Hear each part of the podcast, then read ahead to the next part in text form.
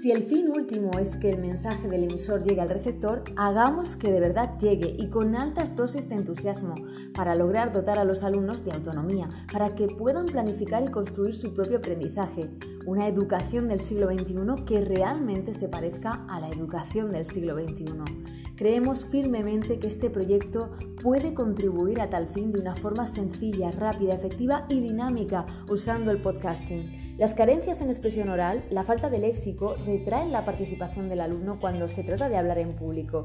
En cambio, una vez que rompen el hielo y graban su voz, la escuchan, la comparten, la analizan, suele gustarles este método de trabajo. Así nos pareció con algunas pruebas realizadas durante nuestro practicum y por este motivo buscamos un proyecto innovador que contemplará esa parcela tan olvidada pero tan importante para la materia de lengua castellana y literatura y para el alumno.